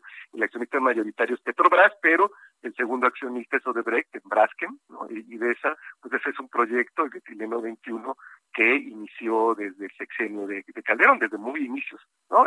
Y además Braskem tiene autonomía frente a Odebrecht. Pero su presencia es anterior, entonces creo que eh, eso sí está claro. Lo otro, la verdad, mi querido Javier, con toda franqueza, no tengo idea no, te creo, ¿eh? Te creo, la verdad, ¿eh? Sí, te creo. Que pudiera ser desde un compromiso verbal hasta eh, una reedición, pero con mucho más cantidad de lo que vimos con, con eh, Ahumada. No sé, la verdad, Javier, no, no, no me atrevería este, a, hacer un planteamiento. Lo que sí creo es que, pues, pues en mayor o menor grado, ¿no? Este, cumpliendo no el ruido que ha generado, tal vez sean nueces más pequeñas, tal vez sean nueces enormes y ni siquiera ¿no? Eh, eh, que eh, no nos podamos imaginar, pero lo cierto es que sí va a ser eh, las próximas semanas y meses, pues va a ser un este, algo muy, pues que va a simbrar, sin, sin, sin duda, ¿no? Creo ah. que la reforma energética es algo clave en, la historia de este país. Te digo, yo te di esos esos puntos simbólicos que yo uní en, mi cabeza de hijo de Cotacualcos, pero este, sin duda vamos a ver eh, pues cuestiones que van a ser eh, pues, rudas, rudas. Oye, a ver, pero te pregunto, ¿cabe la posibilidad de que para esta aprobación eh, los métodos no hayan sido ortodoxos, ¿verdad? O sea, que quiero decir que no era yo estoy convencido, sino este necesito convencerte, pues ahí te va esto. Sí, ahora este yo creo que eh, que curiosamente, a ver, si me permite si especular un poco, yo creo que eso se daría en quien menos lo está pensando uno. Acá que voy, que las principales figuras del PAN, eh, eh, del, de ese PRI, ¿no? del bloque o del grupo que en ese momento controlaba el PRI, estaban convencidos desde una perspectiva ideológica. Por eso la reforma es tan ideologizada. No, es curioso, a, la gente izquierda siempre nos critican por ser muy, muy ideologizados. Yo, como decía Multivice, no tengo pudores al respecto y lo acepto, soy impúdicamente pero este, eso es algo en Monsi. Pero el, que no, no, nunca había la necesidad de usar el pudoroso prefijo centro, decía Monsi, ¿no? ¿Para qué ser centro izquierda? Bueno, sin embargo, también desde la derecha hay una gran ideologización y se ve en el diseño de la reforma. Si uno la lee eh, con la lógica de, de que, que, subyace, pues el petróleo es tratado como una mercancía como cualquier otra, ¿no? como si a, cualquier país lo hayan invadido. Bueno, está recién creado Sudán del Sur, es la última creación del imperialismo petrolero, de la, ¿no? Entonces, eh, la primera, por cierto, la primera empresa pública, lo hemos platicado, la, del pública petrolera del mundo, pues fue British Petroleum, ¿no? Se llamó Anglo-Persian Oil Company, creada por Winston Churchill, ¿no? Entonces, eh, eh, se habla, pues, de que ese sector, y eso está completamente desaparecido de la reforma energética, ¿no? Entonces, tanto que entramos a la Agencia Internacional de la Energía, que pues es el cártel de enfrente, ¿no? Si íbamos a entrar a un cártel, tiene que ser la OPEP y no la Agencia Internacional de la Energía. Pues yo creo que eh, si hubo necesidad de métodos heterodoxos, digamos, eh, no es con o no, o no, no debería haber sido, igual, insisto, es mera especulación, con eh, quienes ideológicamente, o yo no hubiera visto la necesidad de que, eh, quienes ideológicamente estaban convencidos. ¿Para qué? Pues, pues, claro, ¿para qué los grabas si ya te van a dar el voto y dices que sí, no? Más bien. Exactamente. O de no ser que los, oye, de no ser que los quieras premiar por eso. Exacto, no, también, pero yo creo que todo eso ya lo, lo, iremos viendo en los próximos días, mi querido Javier. ¿Eh? Te mando un gran saludo, como siempre, Fluvi, muy agradecido que estés con nosotros. Claro que al contrario, mi querido Javier, es un gusto platicar. Y a ver si un día hablamos ya de, de algún fútbol que sea en serio y no esto que estamos viendo. Eso me gustó. Bueno, y mira que hoy juegan los el rebaño sagrado, ¿eh? que tuve cuidado en definirlo. Ah, rebaño ah, sagrado. Bueno, gracias, Fluvio. Ni menos, de nada. Un fuerte abrazo. Para ti, gracias. Bueno, eh, a ver, eh, mire, de esto que plantea Fluvio, ¿no? Pues digo, a ver, va a grabar usted a quien va a votar de cualquier manera, por más que sea una figura preponderante o se acerca usted a él, pues no hay necesidad. Ideológicamente yo estoy de acuerdo en que se haga la reforma como se hizo. Aquí también la clave del asunto es, eh, ¿sabe qué? Es que se hizo con la lana.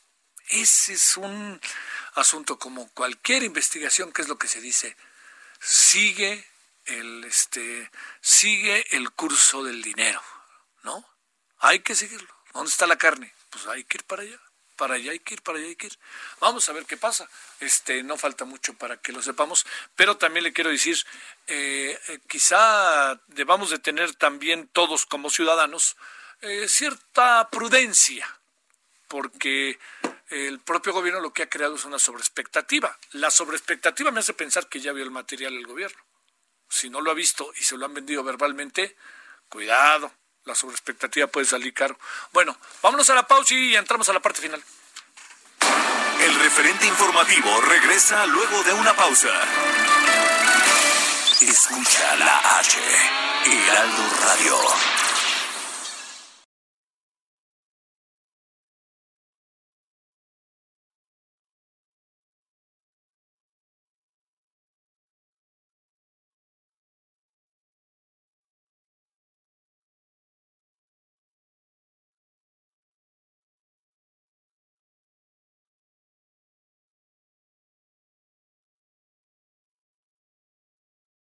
Heraldo Radio.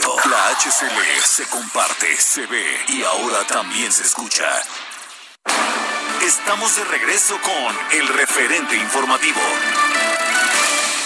Hola, hola, gracias por este espacio, amigos del referente informativo. Vamos a hablar en este momento con Adri Rivera Melo y Mónica Reyes para que se acuerden de la máscara más famosa en Europa. ¿Cuál es, Adri? Hola. Así es, mi querida Moni. Muy buenas tardes a ti y a todos nuestros amigos.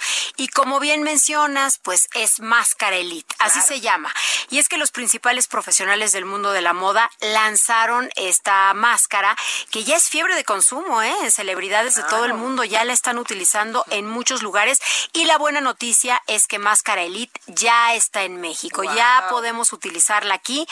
Y de una vez les doy el número para que empiecen a llamar al 800 mil o también nos pueden visitar en hospitalar.mx. Y no desaprovechen esta promoción, esta increíble promoción que les voy a dar en estos momentos, porque es promoción de lanzamiento, amigos. Si compran dos máscaras Elite, van a recibir una tercera completamente mm, gratis.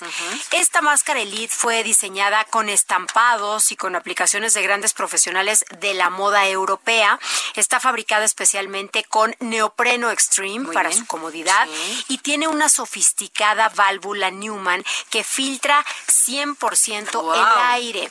Con la increíble promoción de lanzamiento, escuchen muy bien, pagan dos, reciben tres. Y bueno, pues Máscara Elite es de larga duración, su válvula Newman se puede lavar, cuenta con garantía de seis meses y en caso necesario únicamente llaman y podrán cambiar su Máscara Elite por una nueva y sin costo. Oye, esa oferta hay que agarrarla en este momento. ¿A dónde marcamos? En este momento hay que llamar, Moni, al 800 mil y si hacen su compra, si pagan con tarjeta bancaria, van a recibir un regalo con valor de más de mil pesos. Aprovechen, es una sorpresa, pero es un regalito que vale más de mil. Oye, esos regalos yo quiero diario, muy bien, Adri. Entonces, ¿Vale la pena? la mascarelita, además de darles una apariencia refinada, nos hace ahorrar dinero porque, como bien decimos, ya no estás compre y No, compre y compre. ¿no? ahorras, Ahorras. exactamente, evitas el gasto. Claro, y además está muy cool, muy nice, muy, Muy, buena. bien hecha, Muy es de larga duración, así es que a marcar, repito, 800 230 Mil. Muy bien, gracias, Adri. Gracias. Regresamos al referente informativo. Solórzano, el referente informativo.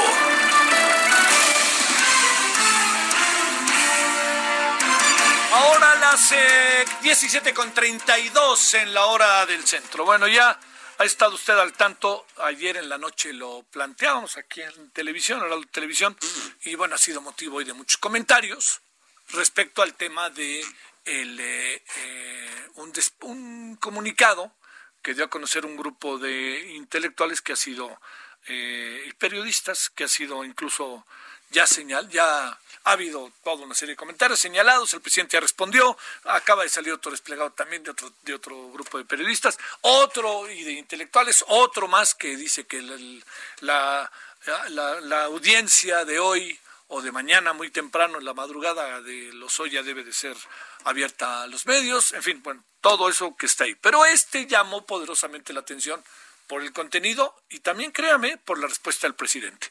Agustín Basabe es uno de los abajo firmantes, académico, periodista, político, diplomático mexicano. Agustín, te saludo con gusto, ¿cómo has estado? Hola Javier, ¿cómo te va? Bien, Manuel, gracias. Aquí eh, confinado en Monterrey, en mi tierra. Confinado en Monterrey, sí, ¿eh? este, y además también cargado allá de contradicciones, de que si abren, que si no abren y todo esto, ¿verdad? Sí, Sí, sí, me, sí, me he enterado de ello. Sí, Eh, pero ya pronto regreso a, a la Ciudad de México. Bueno, oye, déjame plantearte, Agustín, primero eh, hagamos el asunto en dos partes. La primera, ¿qué motiva a un grupo de intelectuales, entre los que tú estás en los abajo firmantes, y qué piensas de la respuesta del presidente? Primero, ¿qué los motiva a hacer un comunicado de esta naturaleza a sabiendas de que, supongo, cuando lo discutieron, sabían que el presidente iba a responder a las primeras de cambio, ¿no? Bueno, primero, qué bueno que me preguntas eso porque es muy importante aclarar. No, no, ni siquiera hubo una reunión presencial ni en Zoom ni nada. O sea, no nos reunimos. Se circuló por WhatsApp un, ah, un proyecto, una propuesta, un borrador del, del, del desplegado. Ya eh, nos invitaron a algunas personas a que firmáramos el desplegado. Quienes estuvimos de acuerdo lo firmamos, pero no hay un grupo formal que se haya reunido y que esté en comunicación ni nada. Es, sí tenemos obviamente preocupaciones comunes y tenemos un diagnóstico eh, muy similar de la situación del país. Entonces, pero no, no, no, no hubo discusiones, no hubo reuniones, hubo simplemente eh, llamadas eh, y envíos por WhatsApp de- del proyecto de desplegado y firmas y nada más. Tú bien sabías que iba a responder el presidente a las primeras de Ah, cambio, que no deja claro. pasar una, ¿no? Sí, por supuesto. Aunque debo decirte que no me esperaba una respuesta tan furibunda. Ah, eh, eh, el- eh, la verdad es que se proyectó con el título de su respuesta, bendito coraje, bendito coraje el de él, eh, que no pudo, ni siquiera se, se pudo aguantar a la mañanera, lo, lo sacó en la noche. Claro, Ah, con todo y carta, ¿no? Sí, con todo y Sí. carta. Eh, entonces, pues es, es, es evidente que le caló, que, que le molestó, que se enojó eh, y pues que reaccionó como suele reaccionar él, ¿no? Polarizando, con esa visión en blanco y negro. eh, buenos y malos, liberales y conservadores, eh, etcétera. Esa, esa visión que él tiene, eh, y, y, cuando dijo, por cierto, fuera, fuera máscaras, sí. pues también, también se proyectó, porque él se quitó la suya de jefe de Estado y apareció con su rostro de jefe de partido, ¿no? ya pensando en las elecciones de 2021, porque además, y, y, mira, una de las cosas que a mí me llamó mucho la atención es que, pues quizás motivado por el, por el enojo con el que escribió la respuesta, eh, no se dio cuenta de que estaba admitiendo que hay ese famoso acuerdo, pacto que dicen con los Oya, del cual hablan muchos columnistas, eh, de que hay un pacto para que venga y eh, exhiba a una serie de legisladores de oposición que en eh, aquel entonces aprobaron la reforma energética, eh, de dicen los columnistas que previo pago entrega de prebendas de parte del gobierno. Bueno, ¿y cómo sabe el presidente si la fiscalía es autónoma? ¿Cómo sabe que viene a decir eso Lozoya? Si no es que ya tiene un acuerdo con él. Eh, y lo cual pues otra vez habla de, usar de manera electoral la justicia, ¿no? O sea, porque, pues, hombre, yo lo que le diría es, pues, presidente, vaya usted a, investigar y lleve a la justicia al expresidente Peña Nieto, a empezar, y rompa el pacto de impunidad ya protegido. Que eso es lo que hay que hacer. Y ahora que todos, ¿eh? Todos, Peña y, y sus secretarios de Estado y todo su equipo que saquearon al país, pero también los legisladores que han incurrido en actos de corrupción, el que sea. Aquí la, justicia debe ser pareja. pero, pero sí queda claro pues que el presidente trae ya su cachucha electoral puesta y que está en campaña y que, y que le enojó el, desplegado, ¿no?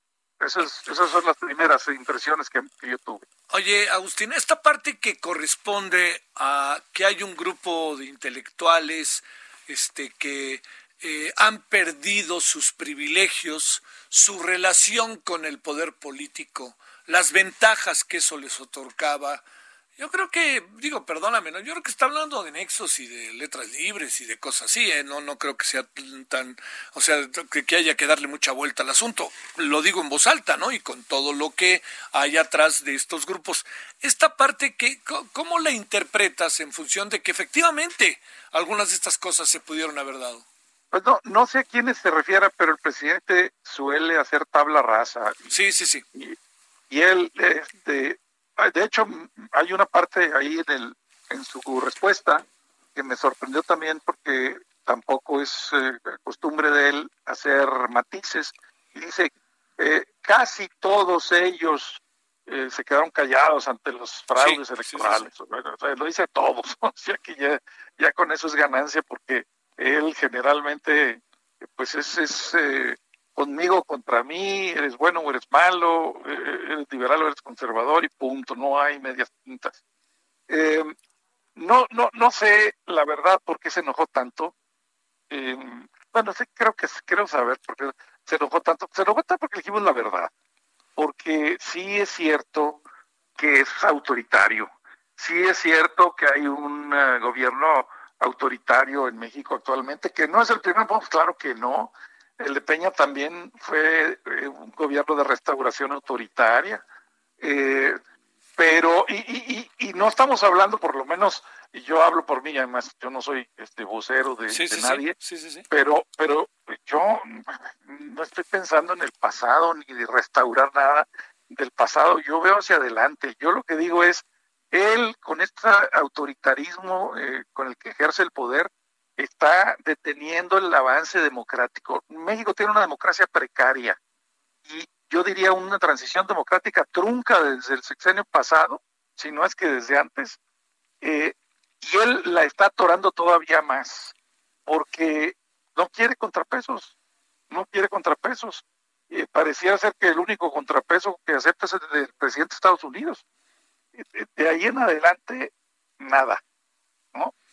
pues eso sí eh, le hace daño al país. Y eso sí es, eso sí es antidemocrático, y eso lo sabe, eso lo sabe él. Y pues quizás por eso, Por eso le, entonces se puso a decir que queríamos restaurar el antiguo régimen y que queríamos eh, que somos defensores del neoliberalismo y neoporfirismo. Sí, sí, sí. bueno, sí. Este, se enojó, se enojó y soltó todo su, repertorio. Eh, yo, yo sí creo que pues que es, es lamentable que, que, un presidente autoritario como él además se meta ya de lleno en, campaña electoral. Eh, porque pues, es evidente que lo está haciendo. Por eso cuando dijo lo del, lo del INE, que dijo que iba a ser él el guardián de las elecciones, pues claro que muchos nos preocupamos. ¿A poco es imparcial López Obrador? ¿A poco no quiere que gane Morena las elecciones? Hombre, por Dios, este, claro que quiere que gane Morena, si se la pasa diciendo que sería una desgracia para el país que ganen los conservadores, le hacen todos aquellos que no son Morena y sus aliados. Eh, pues, pues, ¿cómo, ¿cómo entonces vas a esperar que él pueda ser un árbitro imparcial, un árbitro objetivo, justo? Pues claro que no, es, es, él es parte de esto y él, al, al decir que es el guardián, pues es volver a la Secretaría de Gobernación como presidencia, con la presidencia del, del eh, entonces Comisión Federal Electoral, el gobierno metiéndose en las elecciones y manejando las elecciones. O sea, esa idea de que yo voy a ser el guardián para que no haya fraude, no sé quién se la va a creer. Oye, Agustín, la, la, no, no hay indicios de que, no sé, pudieran cambiar las cosas. En, en, este tono en que nos hemos, este, nos hemos instalado. La, la pregunta aquí sería, eh, ¿qué es lo que espera cuando, qué es lo que se espera cuando además en la necesidad de los equilibrios para una efectiva y propositiva gobernabilidad, hubiera una oposición que no la hay, ¿no? En términos de la construcción de democracia, partidos políticos, etcétera. Es decir, la hay muy precaria, pero no la hay como para enfrentarse de manera directa a poder debatir y discutir las cosas importantes, pienso yo. ¿Qué, qué, qué, es lo que, ¿Qué es lo que puede pasar, Agustín, agregando otra variable? Eh, muchos, muchas de las críticas que hace el presidente respecto del pasado en muchos casos, no salvo tu mejor opinión, tienen una razón de ser, tienen tocan, tocan puntos realmente sensibles de lo que ha sido nuestra sociedad. ¿Qué piensas de Claro que sí, no, por supuesto, por supuesto. Mira, el presidente López Obrador tiene razón en varias cosas. Una es que el cáncer de México es la corrupción. Claro, coincido plenamente. Y en muchas de las críticas que él hace, eh, en muchas de las, eh, eh, digamos, embates que él tiene como presidente que ha emprendido contra diversos actores políticos y económicos, tiene razón en decir que están amafiados, metidos en corrupción. claro, yo no, no, niego eso, me parece que tiene toda la razón. A mí, a mí no me, no me disgusta que diga eso, me, me molesta, me irrita, me enoja que distinga eh, entre blanco y negro, entre buenos y malos, y que no entienda que ahí la realidad es mucho más compleja que esa, eh, que, y que tome medidas, medios equivocados para alcanzar fines correctos. O sea, pues claro que yo estoy de acuerdo en el combate a la corrupción, y claro que estoy de acuerdo en el combate a la pobreza y a la desigualdad. Yo soy socialdemócrata, mi libro más reciente se llama la cuarta socialdemocracia. Claro que sí, pero así como lo está haciendo él, no es la vía correcta. Y, y es mira, y eso otra vez nos, nos lleva al tema del autoritarismo. No, no tolera que discrepen de él, pero ni un milímetro. Ya no digamos que alguien diga que no está de acuerdo con su política social. Digamos, es un asunto ya de fondo que toca fibras sensibles de él. No, hombre, si alguien dice que el tren Maya está mal trazado o no debería estar en esa zona porque va, a, este, intentar contra el medio ambiente, va eh, a dañar la naturaleza, etcétera, bueno, esa persona inmediatamente es calificada de traidor, de conservador, de corrupto, de que quiere defender no sé qué tantos intereses, etcétera. Tú no puedes criticar nada, o sea, ni su gente, ni, ni, ni, los externos, ni los ciudadanos, ni nada de cual. O estás con la cuarta transformación como él la decide, como él la plantea, sin ningún milímetro de cambio la ruta, o eres un traidor, conservador, reaccionario, corrupto, pues hombre, eso, eso, eso es evidentemente simplista, falso, eh, erróneo. Y, y, a mí por eso decía, me, me irrita y me da coraje eso, porque fíjate, yo venía diciendo desde hace tiempo que probablemente la transición democrática en México culminaría cuando llegara un presidente de izquierda al poder. Pues llegó un presidente de izquierda y, ve lo que está haciendo. Ve, ve, a mí me, me molesta porque lo que está haciendo es decirle a la gente, no hay más camino que el mío o el de la derecha radical, etcétera. Haz de cuenta que, que, que, que, está metiendo otra vez en el imaginario colectivo ¿Sí? que hay que escoger entre salinismo o echeverrismo. Haz de cuenta, o sea, no hay una postura socialdemócrata que pueda decir, ah, bueno, pues tienen razón en algunas cosas, o no, no, es como yo lo digo, o no es, o si es, es, es ir contra la transformación, es defender intereses corruptos, es, pues no, por supuesto que eso no es cierto. Y eh, eh, eso le hace daño a México. ¿Hay futuro en este sentido o realmente estamos entrando en una en un eh, callejón un poco, para decirlo claro, Agustín sin salida? Mira, eh, él se ha erigido en el polarizador en jefe de México. Está empeñado en polarizar, no ha entendido que su papel es otro ya. está bien que la polarización le sirvió antes, pero para llegar al poder, pero, pero el poder no se puede ejercer así o no se debe ejercer así. Uh -huh. entonces yo sí no veo manera en que vayamos a salir de esa polarización. Al contrario, creo que se va a ir agudizando conforme se acerquen las elecciones del año próximo. Eh, y eso es, pues, es lamentable, es lamentable, pero él mismo lo está propiciando. Y, y, y, la otra cosa es, no se da cuenta que polarizando como está polarizando ahora, puede lograr incentivar a que se haga esa, esa alianza opositora que tanto teme, y, y, que le ganen la Cámara de Diputados. Porque sí. pues, si es, es, conmigo contra mí, pues, pues este, todos los que no están con él se van a tener in, in, alicientes para aliarse, ¿no? Bueno. Agustín Basabe, te agradezco mucho que hayas conversado. Saludos hasta Monterrey y a tu pandilla que anda cumpliendo años, ¿verdad? Gracias, Javier. Te mando un abrazo. Sale, hasta luego, gracias. Bueno, vámonos a las 17.48 en la hora del centro. Solórzano, el referente informativo.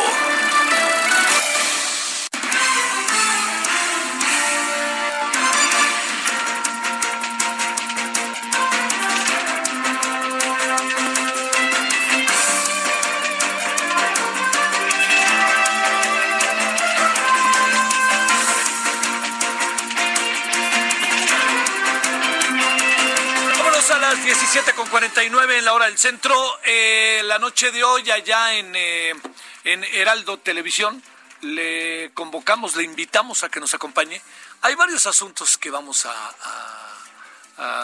le vamos a entrar, ¿no? Tal cual. Este, y eso es eh, uno, uno de ellos, pues es la llegada de Lozoya, del señor Emilio Lozoya. Parece que Emilio Lozoya debe de llegar a medianoche. Entonces, pues lo que tengamos ahí se lo damos a, conocer de inmediato. Pero no solamente es eso, vamos también a abordar el tema, algunos pormenores del asunto. La otra parte que queremos eh, este, darle a, a, conocer es, eh, nos ha llegado información, que creo que puede ser de enorme interés para usted, sobre coronavirus en las zonas rurales. Ahí qué anda pasando. Este es un tema, créame, muy importante porque la gran pregunta es cómo fue que todo esto se dio, cómo es que llegó, ¿no? Diría yo, precisamente a, estas zonas de muchas eh, de muchos países, particularmente le hablaremos del caso de Estados Unidos y México. Entonces, esos son los dos temas que tenemos para hoy y con toda la información, ¿eh? eh coronavirus, lo que ha pasado a lo largo del día, en fin, todo para que usted esté al tanto y, tenga la información precisa antes de, de, de, desapare antes de desaparecer esta noche e irse a dormir. Bueno, vámonos a las 17.50. Nayeli Cortés, cuéntanos qué hay de nuevo con el INE, que ya salieron las quintetas. Así es, Javier. Buenas tardes. El Comité Técnico de Evaluación que ayuda a los diputados a seleccionar a los nuevos consejeros del INE, pues yo dio a conocer estas cuatro quintetas que servirán de base para que los diputados elijan a los nuevos integrantes del INE en una sesión de periodo extraordinario el próximo 22 de julio. En las quintetas hay muchos integrantes de los organismos públicos locales. Eh, Javier, por ejemplo, en una de las quintetas, recordemos que son dos integradas por mujeres y dos quintetas integradas por hombres. En el caso de las integradas por mujeres se encuentra, por ejemplo, Ritabel López, que es consejera del OPLE de Oaxaca. En la segunda quinteta eh, se encuentra, esta es la quinteta que tiene más variedad, se encuentra, por ejemplo, Eunice Rendón, que fue funcionaria del Sistema Nacional de Seguridad Pública. En las quintetas de hombres se encuentra, por ejemplo, Luis Octavio Vado Grajales, del OPLE de Querétaro, y Yuri Beltrán, que es eh, eh, también consejero del Instituto Electoral de la Ciudad de México. Y en la última quinteta se encuentra, por ejemplo, Gustavo Meijuero, que es presidente del Instituto Electoral y de Participación Ciudadana ah, de Oaxaca. Y bueno, también se encuentra eh, el académico Javier Aparicio, que justo su nombre fue uno de los que provocó debate entre el propio Comité Técnico de Evaluación cuando estaban haciendo la presentación de las quintetas. John Ackerman, que forma parte de este comité, pues denunció que las quintetas tenían sesgo, pues tres de sus integrantes, tres de los integrantes del Comité Técnico de Evaluación, se habían unido para lograr que Javier Aparicio apareciera en las listas, pese a que su entrevista pues fue lamentable según los términos de John Ackerman, y pues bueno, se refería a tres integrantes del CIDE porque Javier Aparicio es académico. De ahí también señaló, por ejemplo, que Unice Rendón es, eh, que también está en las listas, como te decía, es prima de Ciro Murayama, eh, que es consejero electoral actualmente en el INE, y pues que eso representaba conflicto de interés. Pues así terminó la sesión en la que se dio a conocer eh, estas cuatro quintetas y como te decía Javier, será el próximo 22 de julio cuando los diputados elijan por las dos terceras partes de los diputados presentes a los nuevos cuatro integrantes del INE. Oye, la, impresión con la que me quedé es que quienes conforman esta comisión para la designación de las quintetas, eh, eh, avalaron en todo. Parece que nomás hubo discusión en este final, pero muchos, eh, digamos, la mayoría eh, tuvo este consenso y este algunos incluso les llegó a sorprender la impugnación que hacía en su participación John Ackerman. Eh, sí, de hecho, por ejemplo, Ana Laura Magaloni, una de las aludidas, que, porque es académica del CIDE, ella dijo que Ackerman había votado a favor las quintetas, que solo había tenido reservas en dos nombres, y luego él tomó la palabra para decir que lo que no había votado es ya esta lista final de 20 aspirantes divididos en cuatro quintetas, que ahí no había estado presente, pero por ejemplo, diputados como Marco Gómez Alcántar del PBM, que por cierto también fue consejero electoral, pues le recordaron que las reglas estaban claras desde el principio y una de las reglas decía que las decisiones se tomaban por consenso, no por unanimidad. Es decir, que si solo él estaba en contra, pues se tenía que aguantar porque la unanimidad, eso lo dijo Marco Gómez, pues a veces se prestaba el chantaje. Muchas gracias y buenas tardes.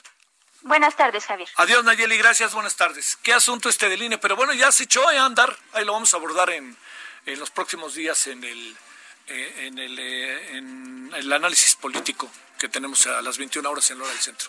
Bueno, oiga, ya nos vamos. Eh, le recuerdo esta noche, pues es la llegada de este el señor, de este hombre llamado Emilio Lozoya, con todo lo que carga de interpretaciones, de especulaciones. Pues ya veremos. Ahora sí que hasta no ver, ¿eh? Yo en esto sería bastante prudente. Y yo creo que se han dicho tantas cosas porque alguien ya vio algo, ¿no? Si no, no va a ser que pierdan ante la sobreexpectativa. Pero por lo pronto nos vemos a las 21 horas en hora del centro. Sígale aquí, siga en la tarde, que aquí todavía hay muchas cosas, y nos vemos al rato. Pásela bien, buenas tardes, hasta el rato, adiós.